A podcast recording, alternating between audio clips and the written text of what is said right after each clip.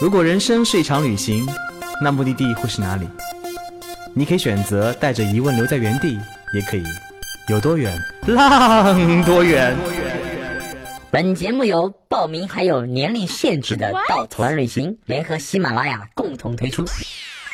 稻草人旅行是大众点评三千二百四十五家旅行社中口碑排名第一的旅行公司，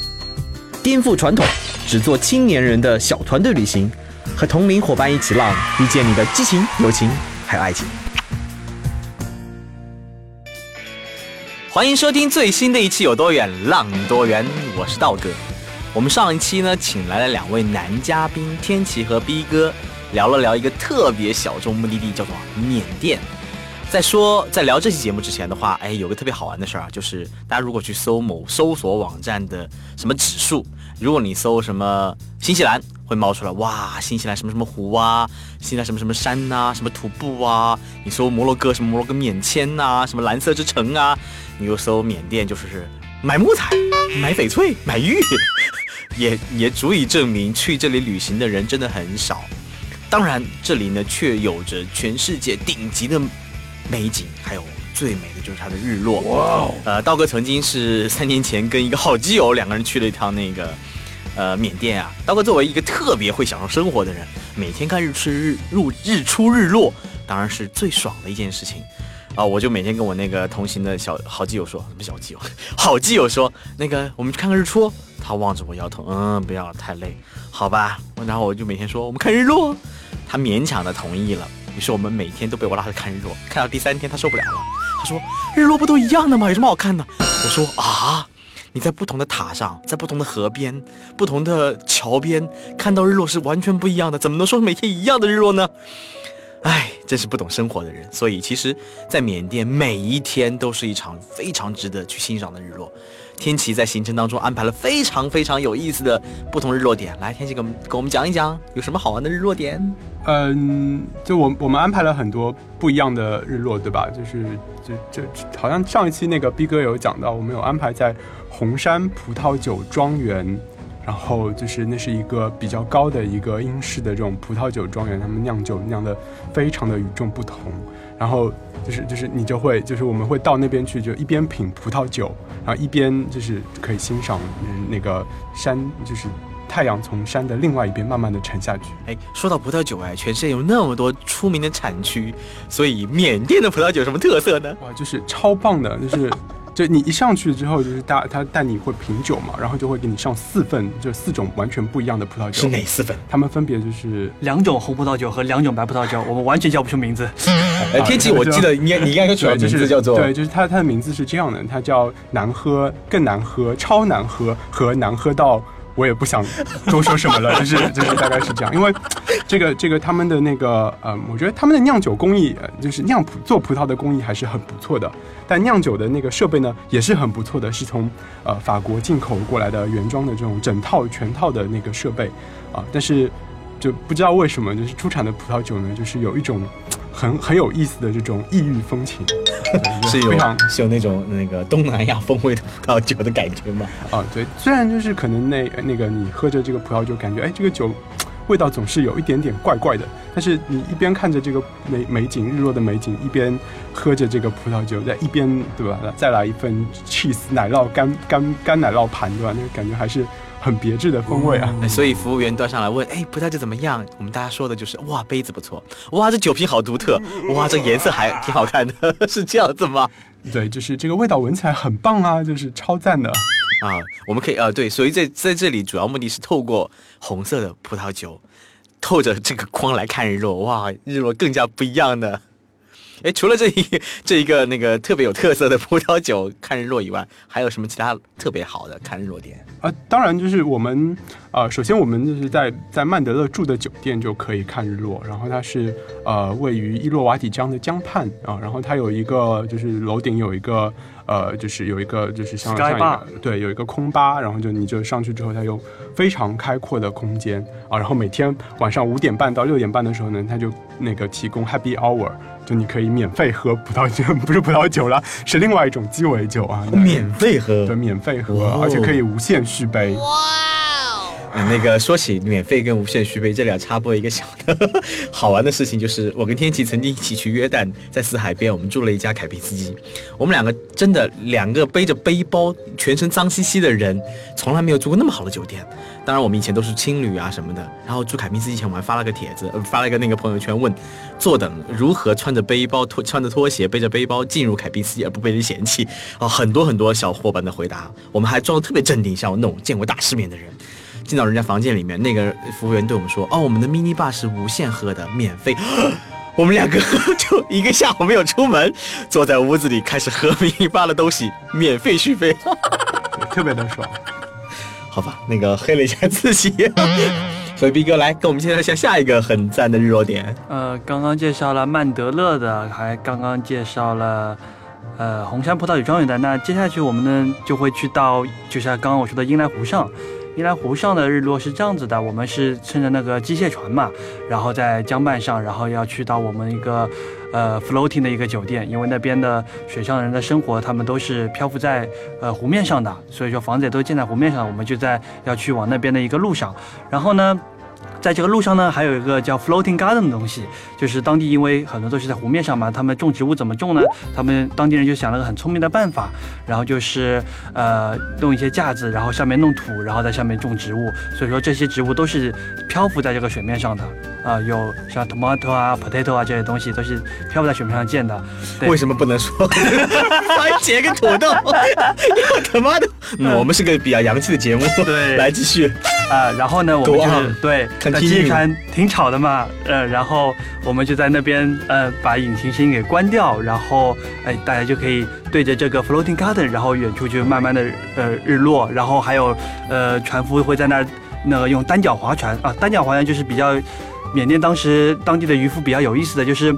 呃，他们觉得，哎，用手划船就是比较累嘛，然后还要撒网就不太方便，他们就当地人就是发明了一种用脚去。划这个桨，然后用手就可以灵活的操作一些东西啊，去那个划船的一个记忆。所以说，当天的日落就是，哎，我们在一个关掉引擎声音的机械船上，然后呃对着 floating garden，然后呃对着这个日落，然后在那静静的就等待着啊，就感觉也是非常棒，完全不一样的感觉。我比较关心的是 floating house 这个 floating hotel，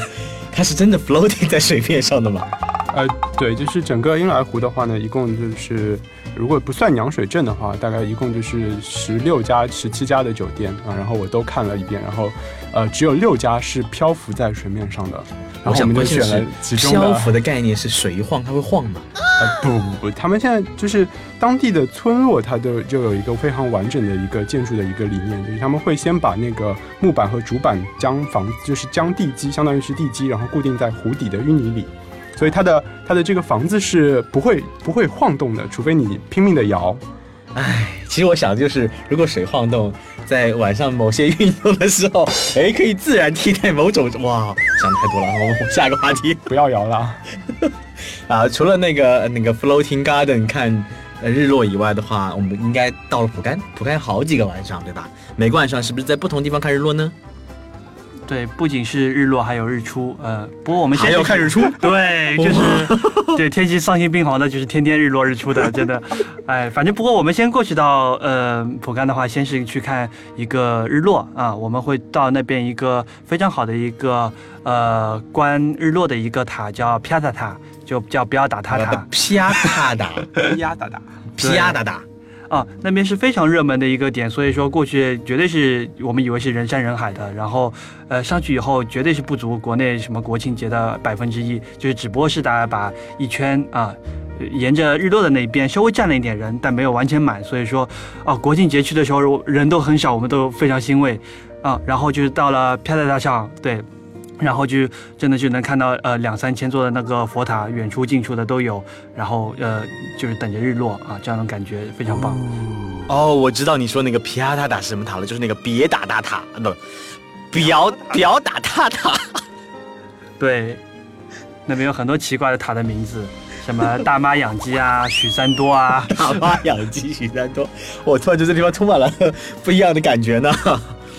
哎，那除了这个比亚达塔。塔以外的话，天琪后面两晚呢？呃，对，因为就是考虑到大家在在蒲甘一直看塔也比较累，对吧？然后也是每天日出又日落看塔，所以我们第二晚呢 特别安排了，就是可以坐着一艘小船，然后到伊洛瓦底江上去。然后因为它的江是整个缅甸最大的一条江了，所以就是江面非常的开阔。然后呢，船夫会开到上游去，然后把那个也是会把引擎关掉，然后让那个船呢就顺流而下的往下飘回来啊。然后整个过程你就会看到就是大江东去的感觉。然后这当时我们的那个日落的景观呢就特别的就神奇，所以最后导致一个结果就是所有的朋友圈都是一样的，叫。一片残阳铺水中，半江瑟瑟半江红。然后就是这个这这首诗就铺遍了所有的朋友圈。哇，那么有文化，还能念诗。我们同样这个行程就没这么有文化了，就是我们飘过去以后，然后呃这边我们也特地给他安排大家的吃的很多，有鸡尾酒，然后有小食，大家吃的大家很开心。然后我拿出了我的蓝牙音响，然后就先连了一首歌，然后大家就疯狂了，就是各种放歌，有人放什么还想再向天再借五百年，然后再。放一下 TFBOY 的歌，然后我们就觉得整个浦甘、整个伊洛瓦底江都是都是我们的了。对，就特别的，听上去特别的赞。所以最后一晚呢？呃，最后一晚其实就是呃，我们我们是这样子安排的，因为有有一些塔，其实相对来说就是比较多的人知道嘛，比如说布雷迪啊，或者许山多啊，或者是表打他，很多人都会去。所以当时就想，那在蒲甘的第三个晚上，我们总要安排一些。道道特色的神秘的活动了，然后就就安排了。当时有一座非常非常特别的塔，我记得印象特别的深，就是我是呃和我的当时的一个一个朋友一起过去的。然后他我跟他说我要去这个地方，然后他把我带到这个地方。然后呢，就整个塔就在一片荒芜之中。然后我拨开荒芜，这塔只有只有三种，就是只有三个生物，就是有一只狗妈妈带着它的两个狗儿子在这塔的塔底下。这三个生物就是一只狗和两只狗，不对，就是就是。然后我我们就爬上去，然后发现这座塔就是。呃，可能离许三多还蛮近的，但是就没有任何人会到这个地方来，所以我们当时就就想把说这个呃日落安排在一个非常非常神秘的一座塔上面，然后嗯就非常的就只有我们我们可以去享受到这座塔，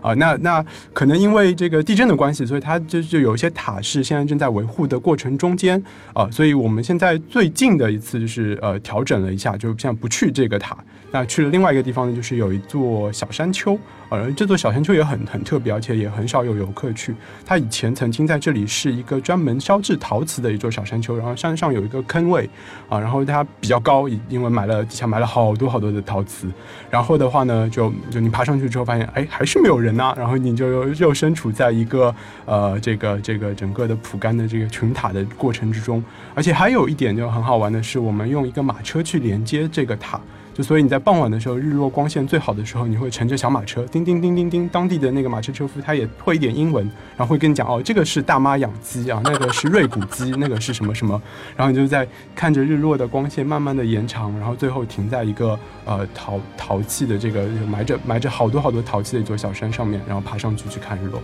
哦，真的唤起道哥的回忆了。我想起三年前跟好基友去那一次，因为最后一个晚上呢，也是要去看日落。前两天我们租了辆自行车，第二天骑辆小摩托车，发现哎，这都不是最好的交通工具，因为在沙石里骑自行车特别特别的累，哇，那叫累的简直是啊肝肠寸断。所以第三天我们就找了一个马车夫，然后呢特别好玩，马车夫跟我们说他的行程是八小时，我算了算，八小时怎么都熬不到日落。我说不行，你要给我做一个十二小时行程。马车夫说没关系，我给你十二小时。于是他顺利的把我们带去了一个地方，那天下午三点。他说：“嗯，接下来四个小时你在这等日落吧。”啊，这就是你的八十二小时啊？好吧，我们就在那里百无聊聊赖的在那儿待着。结果那个时候整个塔周边没有一个游客，有个小朋友和他妈妈在那卖卖水果。小朋友呢拿着他自己画的那个明信片，特别可爱。他用那个那个作业本儿。就拆了，拆成十二张纸，然后用个小小塑料袋装着，然后里面是他画的特别可爱、特别简单的几笔简笔画，说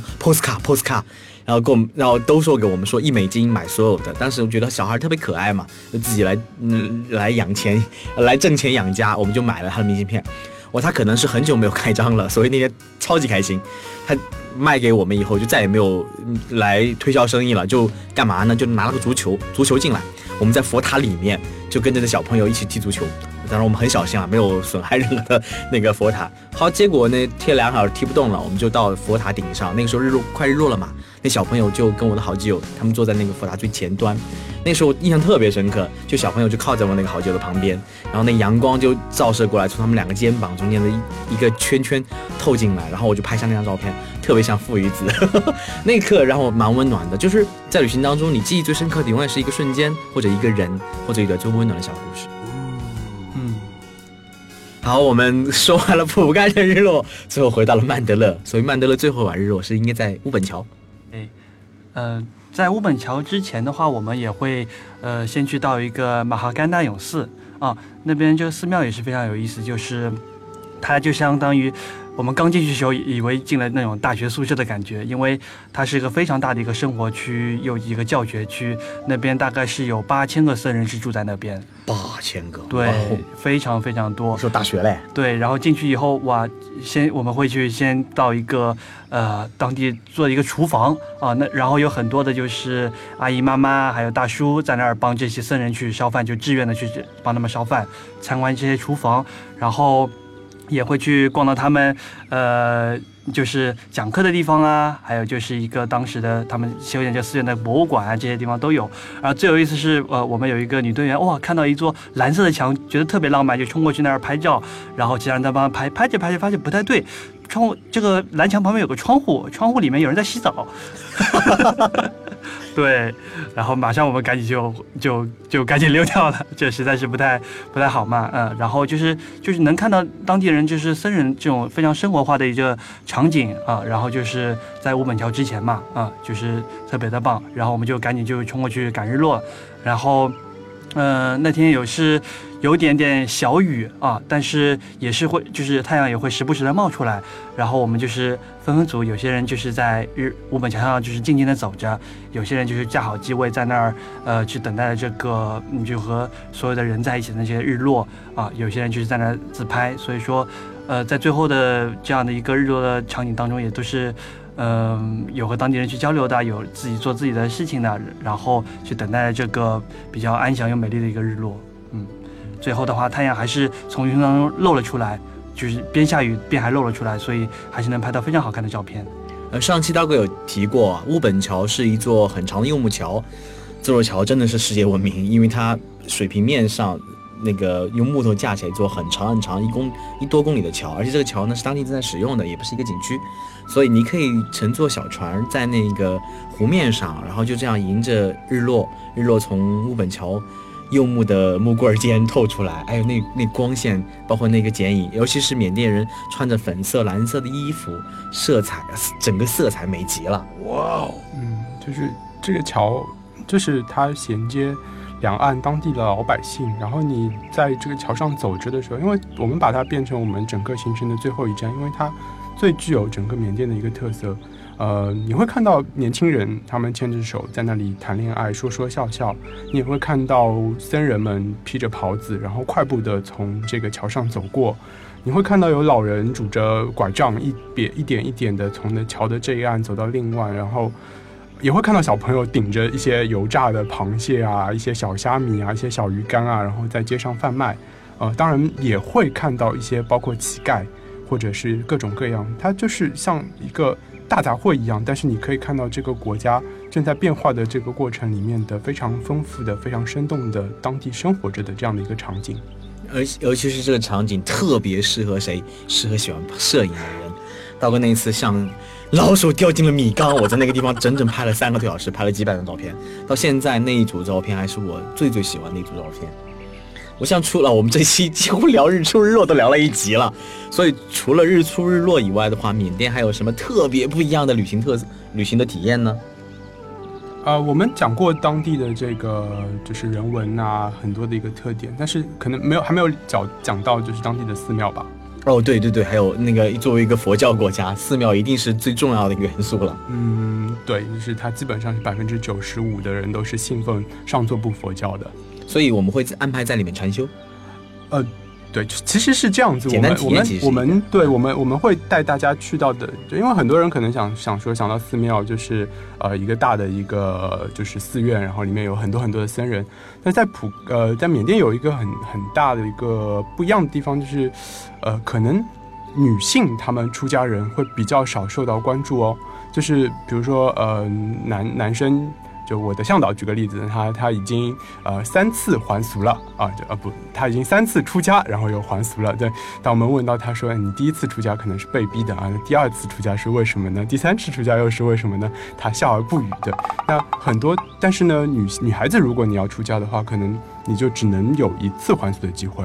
啊，然后很多的，就是普通老百姓，他们很愿意去那个寺庙里面去布施，但是对于尼姑庵里面的话呢，很多时候你受到的关注就会少很多。所以也是因为这个关系，其实我们安排了，就是在行程结束的时候安排了两个不一样的尼姑庵，去让大家去感受这个地方。哎，可能还有女性修行者他们在当地的生活是什么样子的。有一个是，就是呃，大部分是成年后出家的一个尼姑庵，然后呢，就是大概那个那个小尼姑庵里面有三百多号尼姑，然后他们每天中午的时候就会一到点到十一点的时候，他们就会排队开始吃饭。啊，因为他们是就奉行上座部佛教的话，他们是过午不食的，也就是说吃完了十一点的这一顿午饭的话，他们就一整天接下来就不进食了。啊，然后他们会依次排队，就是然后粉色的那个袍子僧袍，然后把拖鞋摆放的非常非常的整齐，然后依次排队领好他们的午饭，然后开始诵经。我们就会经历这个过程，你会看到。然后接下来我们还会去到另外一座尼姑寺，那座尼姑寺更加不一样，因为。很多是很小的尼姑，就像逼哥之前有有给大家聊到过，就是那个小尼姑寺，他们都非常的小小尼姑们都非常的可爱。然后为什么要去第二个尼姑寺呢？因为有一个感觉，就是说我当时我们在和那个呃这个住持聊的时候，他就说，哎，这个这个国家它其实也你会看到很丰富的这一面。有些人他可能想想穿了人生，希望能够解脱痛苦，那他就去出家了。还有一些小朋友，他可能就是生活在山区，在那些山区还没有完全逃脱掉战争啊、疾病啊，然后他能够受到的教育都非常的少，所以他们的父母为了保护这些小小朋友、小女孩。然后就会把他们送到大城市的这些尼姑庵里面，让他们能够得到保护、受到教育。所以这些小朋友他可能很小的时候他就在这些尼姑里面，呃，尼姑庵里面就生活。就所以你会看到不一样的这样的一个他们生活状态的一个对比。啊，除了刚刚的尼姑庵以外，呃，这边还有缅甸很有意思的个，就是我们会安排一个去到当地的一个市场去买东西的一个活动。呃，他是怎么做的呢？呃，我们会给大家准备一份任务，然后分组，怎么什么任务呢？就是所有上面的语言都是缅语，嗯，然后你根本就不知道上面是写的什么东西。这里要强调一下，稻草旅行是可能全国唯一一家在所有行程当中坚决不去购物点、坚决不收回扣这么一家旅行公司。哈 哈，这广告打得好。但是呢，我们很多行程当中会给钱给大家去买东西，像这个行程就是我们会给钱给大家去买上一个全是缅文。的一个非常好玩的一个小行程，让大家能体验当地市场，跟当地人接触，同时呢，能买到很多好玩的小东西。对，然后呢，我们这个缅文就给大家，大家一脸懵逼啊，这这怎么弄？然后，呃，我们就给大家一次机会，让向导去把这个缅文都读一遍，啊。都读一遍，然后呢，大家就一脸懵逼的就听了这个刚刚读的东西，然后就冲过去了。然后我也刚刚说的就是，呃，我们这个，呃，第一天嘛，然后有点小 bug，就是飞机它后来是延误过来的，所以说我们这个时间又给了大家非常紧，只有半个小时时间，啊。我想，嗯，大概大概能完成三分之一就已经不错了，一组。然后最后截止的时候，竟然有一组几乎百分之百九十五的东西全都买到了，然后送到我面前，我就震惊了。哇，你们是怎么办到的？然后他们说，嗯，我们就拿着这个免文，然后问了一个小姑娘，然后她就指了一个地方，让我们去买了，买了，比如说当地的开瓶器啊。嗯，还有一个当地的像踢足球的擒龙啊，这个东西去买了，然后发现这小姑娘挺有天赋的，然后我们四个人就把这小姑娘绑架了，然后他们就带着我们去一个点一个点一个去买，对，就拿着我我们到场上给大家的五千块钱，然后就把所有的东西几乎都买到了，五千缅币对吧？对，五千缅币，我们最后把所有小礼物都送给当地人。对，我们最后把所有的小礼物，包括当地的卷烟啊、当地的开瓶器这些东西，然后就是大家都拿到了以后，然后一脸懵逼的给了向导。我们的向导司机就非常开心的接接受了。其实去旅行，嗯，目的地当中去逛当地市场是很有意思一件事情。我想很多当地市场能反映出当地的生活状态，这也是一个去到当地一定要做的一件事情。呃，我们花了两期节目来聊这么一个非常小众的目的地啊。当然，我们在这里并不是要推销我们的路线，因为我很很真的很希望大家能迈出这一步，去到这么一个我们非常喜欢的地方。因为可能缅甸这个温暖的佛国呢，很少出现在或者从来没有出现在大家的旅行 list 上，但它有着蒲甘的万千烟雨佛塔林，有英莱湖民风淳朴的渔村生活，还有一马平川的壮丽平原日落。当地人质朴又善良的微笑，我想这一个物质匮乏却又信仰富足的国家，值得你现在过去瞧瞧，见证它的凤凰涅槃。我们再次感谢今天的嘉宾啊，这条路线的设计者天琪，还有我们的领队逼哥。谢谢，谢谢，我们下一期再见。